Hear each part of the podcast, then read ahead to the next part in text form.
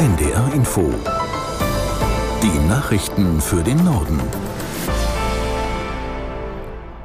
Um 7 Uhr mit Klaas Christoffersen. In Frankreich scheint sich die Lage langsam etwas zu beruhigen. Seit Tagen liefern sich nachts vor allem Jugendliche aus den Vororten Auseinandersetzungen mit der Polizei. Dennis Schwalm aus der NDR Nachrichtenredaktion mit einer Bilanz aus der vergangenen Nacht. Vom Innenministerium in Paris werden etwa 80 Festnahmen gemeldet. Im Vergleich dazu in den anderen Nächten hat die Polizei teils mehr als 1000 Menschen festgenommen. Außerdem gibt es bislang keine Berichte zu so schweren Übergriffen wie in den Nächten davor.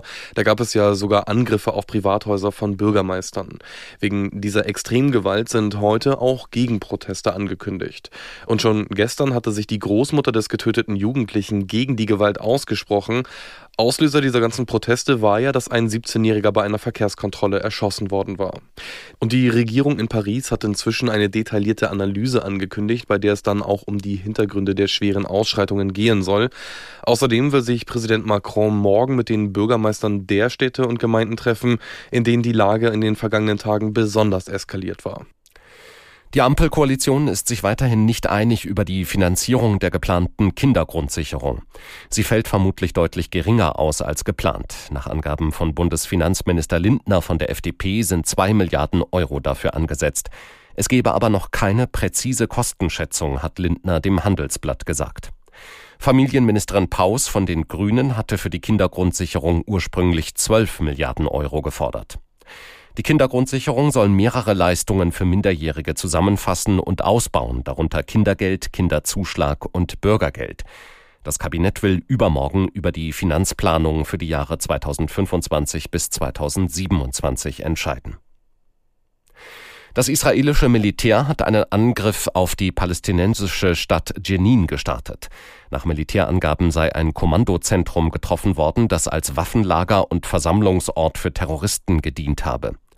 Palästinensische Rettungsdienste sprechen von drei Toten und 13 Verletzten. Israelische Medien berichten, die israelische Armee habe eine groß angelegte Offensive gestartet. Nach palästinensischen Angaben rückten kurz nach den Luftangriffen viele israelische Soldaten in Jenin ein. Israel hatte das Westjordanland 1967 im Sechstagekrieg erobert und unter israelische Militärverwaltung gestellt. Seit 1993 werden Teile des besetzten Gebietes von der palästinensischen Autonomiebehörde verwaltet. In Den Haag wird heute ein internationales Zentrum zur strafrechtlichen Verfolgung der russischen Aggression in der Ukraine eröffnet. Dort sollen Beweise gesammelt, aber auch gezielt Anklagen gegen mutmaßliche Täter vorbereitet werden. Aus der NDR Nachrichtenredaktion Marei Beermann.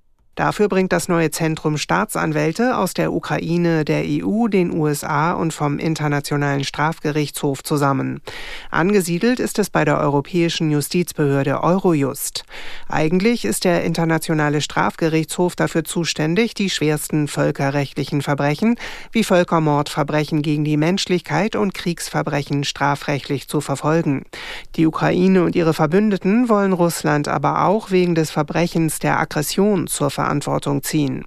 Konkret geht es dabei um die Planung, Vorbereitung und Ausführung des Angriffs auf die Ukraine. Zwar kann der Strafgerichtshof seit 2018 theoretisch auch hier tätig werden, Russland erkennt seine Zuständigkeit aber nicht an.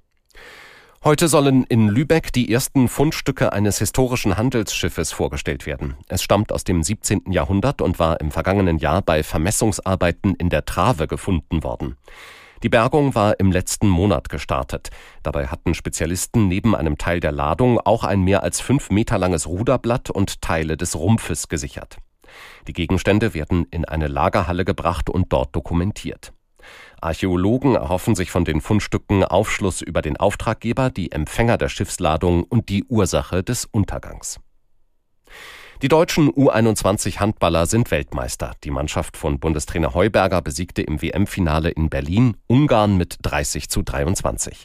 Es ist nach 2009 und 2011 der dritte WM-Titel für die deutschen Nachwuchshandballer. Soweit die Meldungen.